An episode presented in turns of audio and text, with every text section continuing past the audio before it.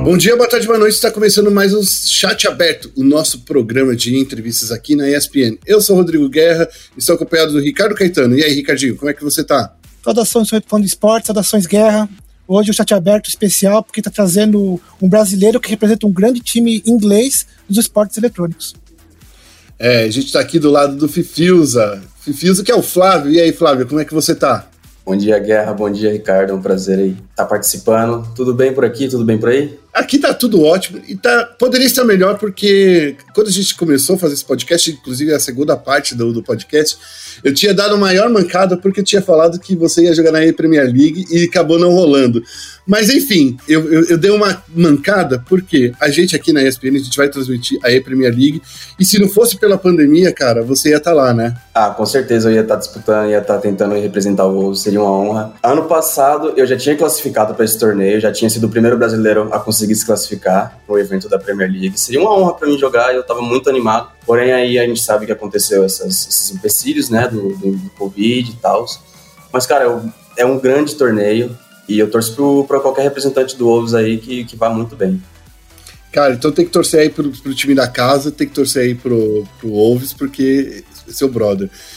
É, só para avisar a galera, a gente aqui na ESPN, a gente vai transmitir no dias 23 e 20, a 26 o, a E-Premier League vai ser lá no nosso ESPN App, vai estar na íntegra, com a narração em inglês, coisa e tal.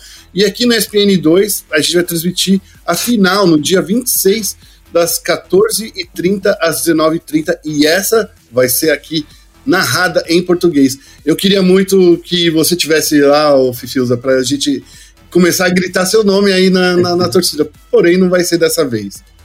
Pô, seria muito legal mesmo. É, é era um dos torneios que eu tinha mais vontade de jogar, vou falar real para você, porque é diferente, né? Tipo, os outros torneios a gente tá acostumado a jogar, é uma pegada diferente. Lá é uma organização diferente, de uma galera já mais regional, né? Porque é da região lá, então vai vir muito cara assim, inglês que você não conhece, né? Representando times diferentes.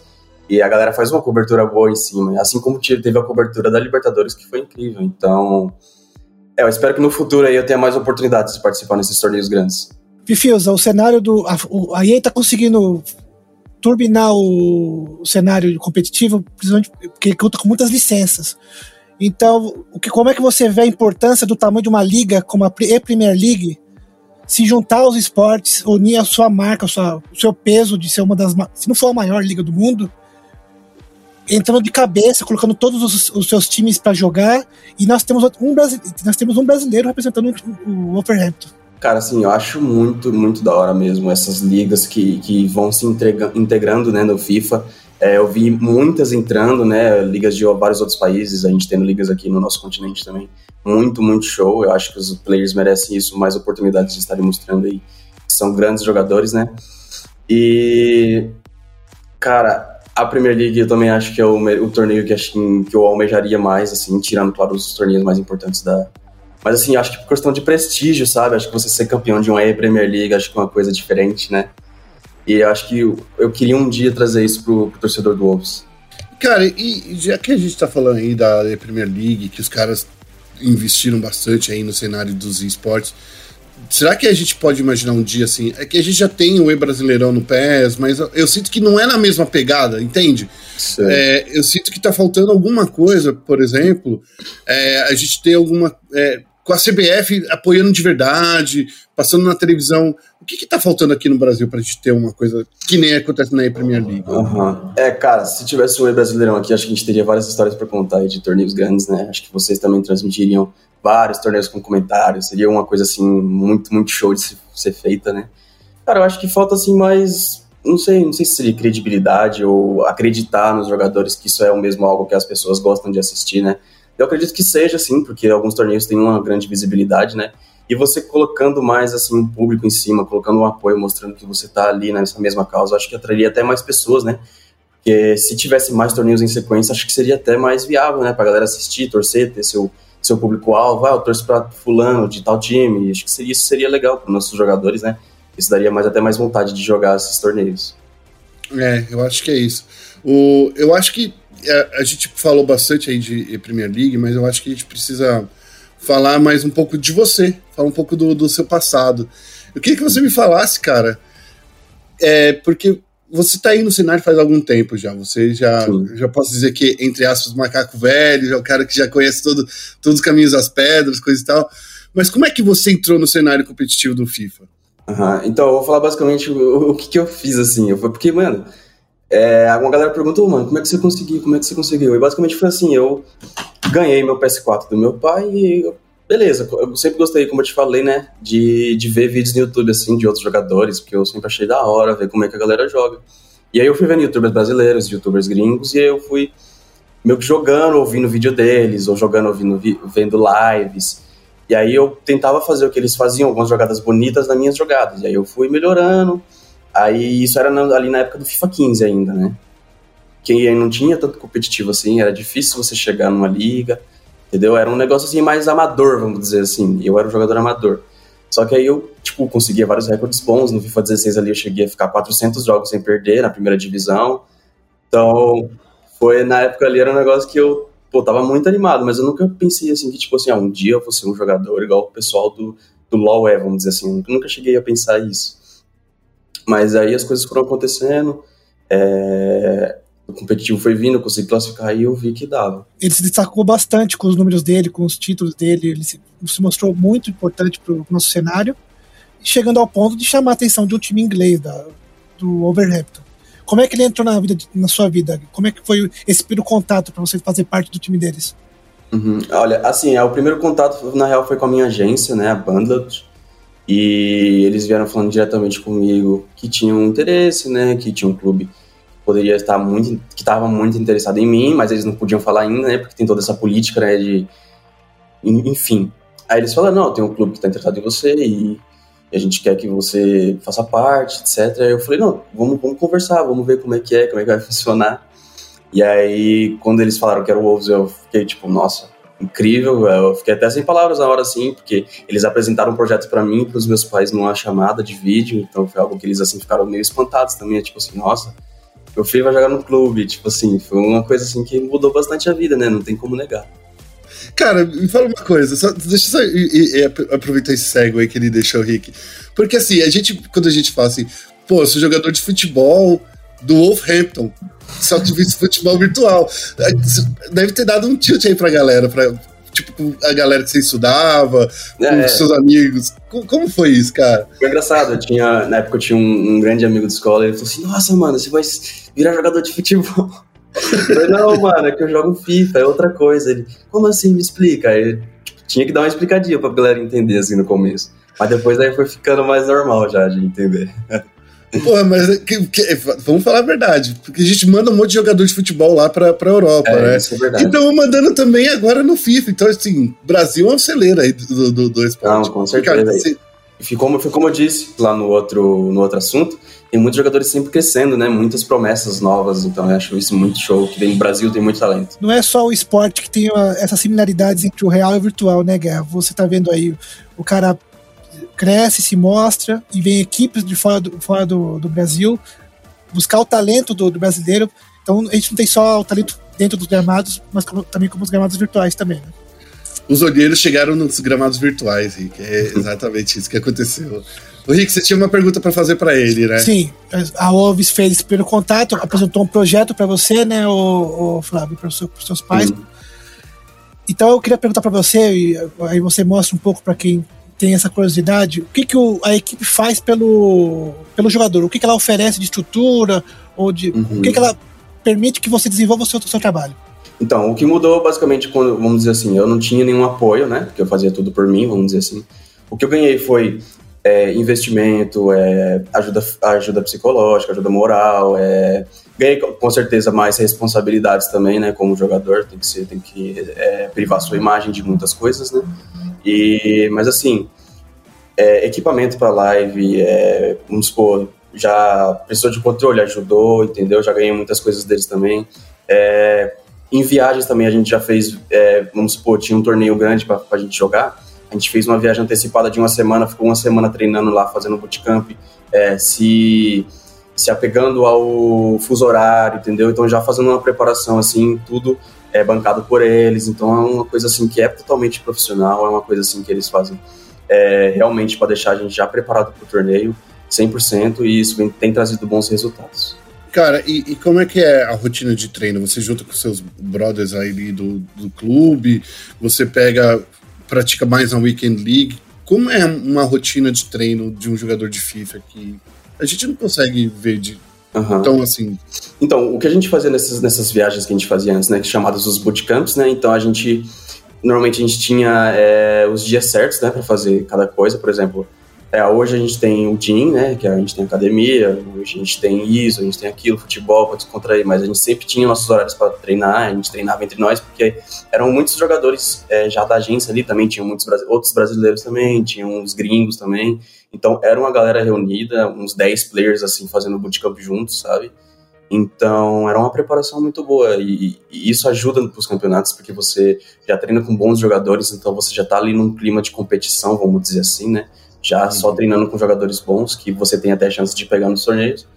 Então, mas eu acho que assim, em casa, assim, durante o Covid, você tem que criar sua própria agenda, né, de, de treinos, vamos dizer assim. O que eu faço normalmente é, eu tenho muitos amigos pro players, né, então eu vou, já chamo eles lá para treinar. Se eles estão disponíveis, a gente joga, se não, a gente chama em outra hora e já joga, entendeu?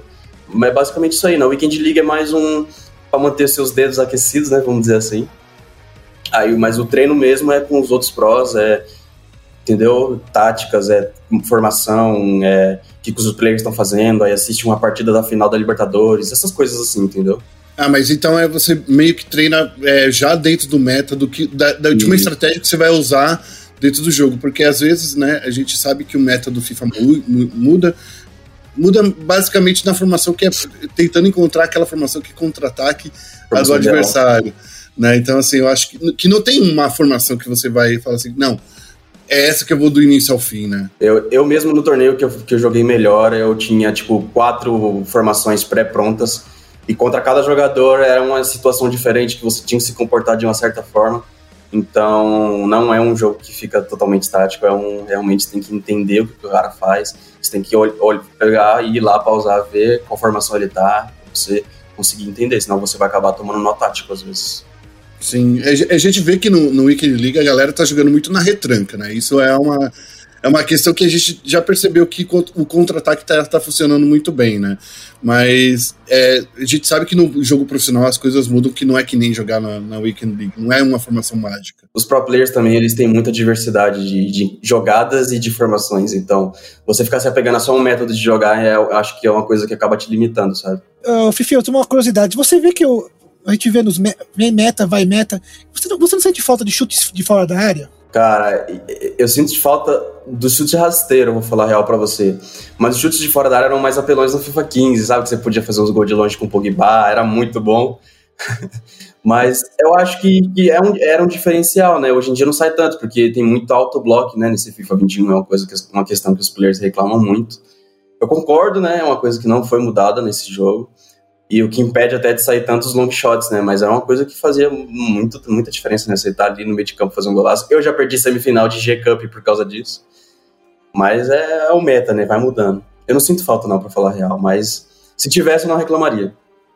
É, é que a, a, galera, eu, eu falo que é muito o goal pass, né? Que é, que é o chute que você tenta fazer na, na, na, na é, que você faz um cruzamento para pequena área, que isso funcionou em todos os pés da vida, sabe? Hoje em dia a gente tá vendo isso se repetindo um pouco no FIFA. Então é, eu falo muito desse, desse gol, que é, é, o gol do meta hoje em dia, vai lá, corre até, até o final lá da grande área, cruza pro meio, daí tenta. Às vezes é, dá certo, às vezes não dá certo, né? É, isso aí. Eu lembro do FIFA que tinha uma jogadinha que você cruzava no primeiro pau, aí você tocava de cabeça e fazia. Era, era impossível marcar, literalmente impossível. Era o Cristiano Ronaldo, ele, tipo, tinha todo o impulso do jogo, ele chegava e cabeceava em cima de qualquer zagueiro. É incrível. Ainda bem que eles mudaram isso. O Cristiano Ronaldo, eu lembro que nessa época que ele, ele tinha, eu acho que, o maior, a maior de todos os atributos. O cara era literalmente um deus ali, era 99 em tudo. Então era complicado. Rick, vai, segue aí na sua. É, para fechar a parte do treinamento, se você faz alguma coisa em especial com os seus companheiros de time, o Ebinho e o Felipe ABD, vocês trocam informações entre vocês, alguma coisa especial entre vocês, cara? Então, de vez em quando eu faço algum chat com o Ebinho, né? Perguntei como é que tá a gameplay dele, mas a gente não faz treino é, um com os outros porque a gente tem consoles diferentes, né? Infelizmente. Os dois são do Xbox, eu sou do Play. Mas eu acho que os rapazes fazem um bom treino entre eles, né? Eu já treino com a galera da R10, treino com a galera de outros times aqui da, da Sul-Americana. Então, Mas são todos ótimos players também, mas a gente dá uma perguntada assim, como é que tá a gameplay, se tá confiante, então é basicamente É mais para dar apoio moral, é isso? É, basicamente isso. Aproveitando que você citou essa parte de plataformas, ô, ô Flávio, for, é, como é que funciona quando você precisa jogar as finais, as decisões gerais de torneios, ou se você fosse treinar com o Ebinho? É, como é que funciona quando você tem que trocar de plataforma? Você, é só o controle mesmo que é a diferença ou tem algo, mais, algum, algo a mais? Cara, eu vou falar pra você que eu já tive esse privilégio de jogar uma Cross Console Final. Foi quando eu fui campeão do PlayStation 4 e joguei a final contra o top 1 da Xbox na época.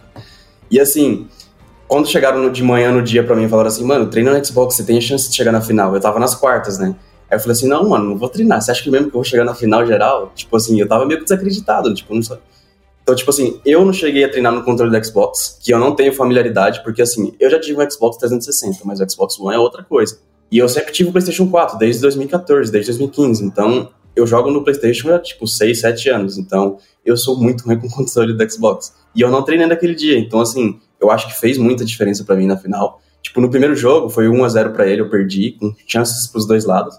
Mas no segundo jogo eu fui, tipo, dominado, assim. Então, acho que o console faz muita diferença, o controle. E essas finais gerais, assim, você tem que ter um conhecimento, tem que, tipo, acreditar que você pode chegar lá e dar uma treinada, pelo menos.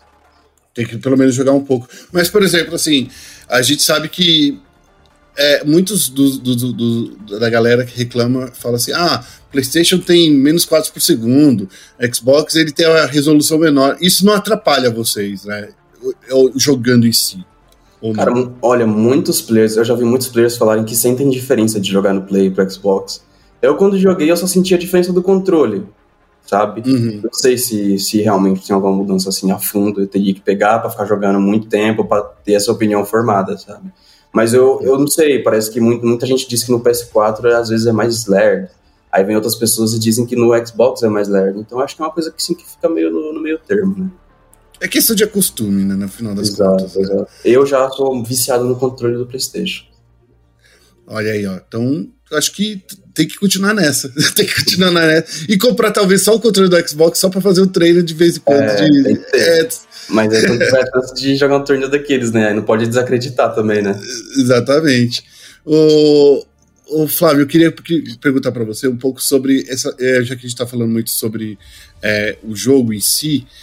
É, a gente, quando a gente começa a jogar o, o Ultimate Team, a gente vai vendo que a gente tem que comprar as cartinhas, coisa e tal, tentar buscar.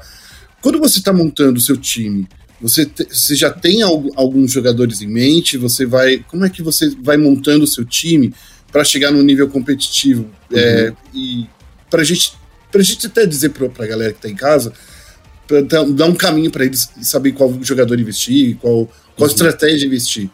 Eu acho que essa é até a parte que eu achava mais divertida do FIFA no começo, que é achar o jogador essencial que você mais gosta, que cabe na sua gameplay, sabe? Eu basicamente, todos os começos de FIFA eu já penso nos jogadores que sempre vão ser bons, não tem como eles ser ruins, não tem, não tem como. São obviamente Neymar, Mbappé, Cristiano, Varane, essas cartas assim, sabe? Então você tem que focar nos, nos jogadores que jogam em bons times, que tem uma boa, uma, uma boa nacionalidade, não existe, né? Mas que tem uma nacionalidade que seja fácil de, de você linkar, né? De você fazer times e achar jogadores. Ou seja, é sempre bom você começar com o time da França, que tem jogadores baratos e fáceis de, de encaixar no time. E aí você vai tentando ver esses jogadores metas, né? Que aí já, você já vai trazendo para o seu time jogadores mais bons, vamos dizer assim.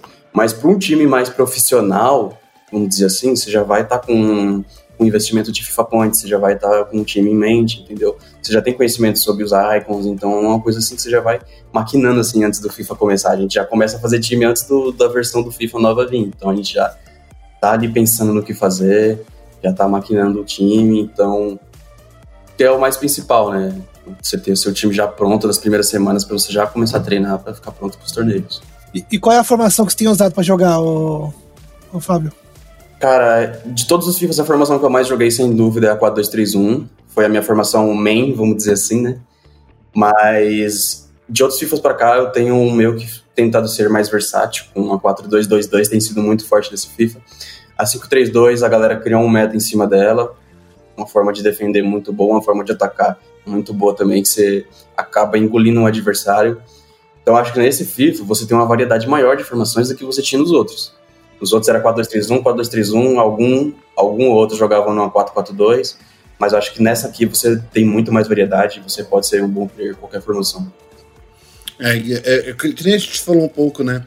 Tá, hoje o meta da Weekend League, é, pelo menos nos, nos rankings mais baixos, né, onde os mortais jogam, tipo eu e o Ricardo, a gente tá vendo muito a, a, a formação do 5-3-2, né? Então acho que é, é essa que a gente tá vendo por causa justamente do que você disse, muito contra-ataque e uma defesa com cinco, cinco caras na retranca é muito difícil de passar. Muito, muito chato. Eu quando eu vejo parada 5-3-2 eu já fico meio entediado. Mas fazer o quê? Tem que enfrentar. E falando sobre. É, até a pergunta que a gente já fez lá já no, no vídeo, mas é fácil viver como um pro player no Brasil? É, é, é, é fácil encontrar o caminho das pedras para você se tornar um pro player no Brasil? Cara, assim, é um caminho, né? Não dá para dizer que você vai chegar lá fácil. Mas você tem que, cara, continuar tentando, sabe? Assim, você não pode tentar pensar só no dinheiro também, porque é uma coisa que vai te atrapalhar. É, você tem que ir na sua, na sua ambição, na sua vontade, na sua coragem, na sua, entendeu? na sua qualidade. Tem muito player que está crescendo com isso. Eu vejo é, a vontade dele de, de crescer, de jogar, de ser um bom player. E isso é o mais importante, né, pro, pro player crescer. E falar que é fácil, não vou falar, cara. É difícil sim, você tem que ir para cima, tem que, sabe, buscar, tem que treinar muito, tem que dedicar muito do seu tempo. Então, eu já fiquei muitos fins de semana sem sair, já fiquei dias em casa trancado por jogar, por ficar fim de semana, madrugada inteira jogando. Então, você tem que, mano, abdicar de muitos lugares, muitos espaços da sua vida, né, pra ir você ser um, um profissional. E tem que ir bem na Weekend League. É, é, esse o caminho, o primeiro caminho, né? A Weekend League, acho que, vamos dizer, é o berço para você ser um bom player, né? O berço. Você vai começar por ali, porque para você se classificar para algum evento, você tem que começar por ali. Então, ali é seu berço. Você vai começar, faz suas 27 ali, na sua unidade, no seu tempo, sem, sabe? Você vai conseguir chegar lá, continua treinando. E é isso. Eu queria perguntar para você sobre o, como você vê, por exemplo, o cenário se desenvolvendo depois dessa pandemia? Você acha que é, a gente pode contar com a volta de torneios presenciais? Você quer voltar a fazer eventos presenciais? O que, a gente pode esperar depois dessa pandemia? Porque eu acho que está todo mundo cansado de jogar online, de ficar jogando de casa nos torneios regionais, né? Eu, eu quero muito que volte os presenciais. Eu sou um grande fã dos presenciais. Eu sou viciado em presenciais. eu, eu, sério, eu gosto muito, então eu acho que torneios online são bons, ok, mas o, o, os torneios offline, né, que a gente chama, são, uh, são algo diferente, né, é uma coisa que traz uma sensação diferente quando você está jogando, uma emoção diferente, uma forma diferente de jogar, você fica ali num, num estado mental mais, sabe, focado dentro daquilo, e eu espero que, cara, no, pro fim desse ano ou pra metade, não sei, se a gente puder ter um, um evento aí com todo mundo assinado, tudo certinho. Acho que seria uma, um, uma grande coisa já, porque a gente passou por um ano aí sem, né? E esses novos players que estão chegando também merecem grandes torneios assim, para ver outros players, pra galera se conhecer, resenhar, comer junto, sabe? Acho que essa parceria junto aí dentro dessa galera também é uma coisa que faz muita diferença. No presencial, quando, quando você participava, o Flávio, rolava tipo provocação, trash talk, rolava na hora ali do, do jogo, rolava a gente vê em outros esportes. Cara, já vi rolar, já, já vi rolar, mas entre nós brasileiros, assim, a gente sempre ficava numa torcida um pelo outro que parecia final de Copa do Mundo, sabe? Tava jogando fulano, era a gente torcendo pro fulano, parecendo louco. Aí a gente ficava, mas provocação sempre tem, né? Um falar, ah, isso aqui é meu, meu patinho, uma entrevista, vamos dizer assim. Mas aí acontece. Sempre rola um trash talk. É, tem galera que gosta, né? Eu nunca fiz isso, né? Mas às vezes, assim, nas entrelinhas rola. Cara, dá pra ver que você não é um cara de fazer trash talk, não é um cara de farpar, não. Eu acho que você é muito, muito gente boa pra, pra ficar farpando, assim, de graça, pelo menos. Mas dá, deve dar uma vontade, às vezes, quando o cara começa a te trollar, né, mano? Não, eu tento, eu tento ser mais zen, vamos dizer assim, né? Entendi, entendi. Conhecer o, o potencial da galera, mas, mas aí quando tem aquele cara enchendo o saco, aí você tem que dar uma, uma cornetadinha também, né? Pra ele se situar um pouco. Da tem, hora. Tem muito do estilo, né, Guerra? Tem gente que é movida por isso, né? É, tem gente que, que, que pega o lanche do trash talk pra, pra desestabilizar o outro sim, cara, sim. né? Então acho que no presencial isso daí é, é, é, Pelo menos a gente vê muito isso acontecendo no, no videogame e nos jogos de luta.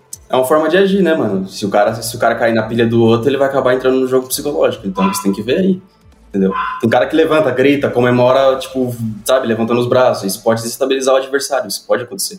Isso acontece mesmo. Eu, eu já pensei nisso num torneio. Eu tava jogando contra um amigo meu argentino. Eu pensei assim comigo: vou fazer um gol e vou extravasar, vou gritar. Eu fiz um gol, extravasei, gritei.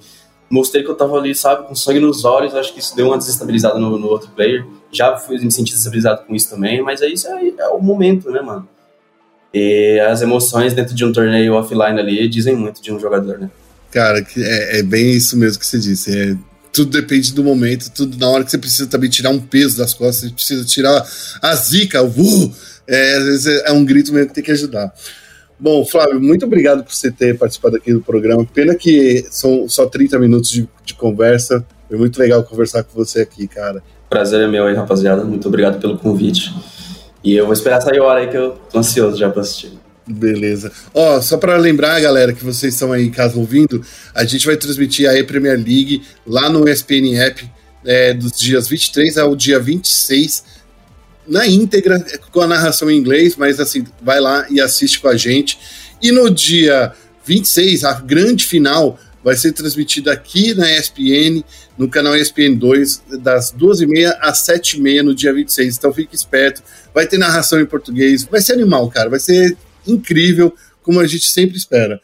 Ricardo, muito obrigado também, meu companheiro aqui de, de programação, por você trazer aí o Flávio para conversar com a gente. Valeu, Guerra chamar o pessoal para sempre que quiser acompanhar FIFA e todos os esportes para entrar no site espn.com.br/esportes. A gente sempre traz material bacana de FIFA em especial. O pessoal como o Flávio sempre participando da, da, das pautas para compartilhar um pouco do conhecimento deles e com a galera que, que curte o, o Fifinha, né? Galera, obrigado para todo mundo mais uma vez e até o próximo programa.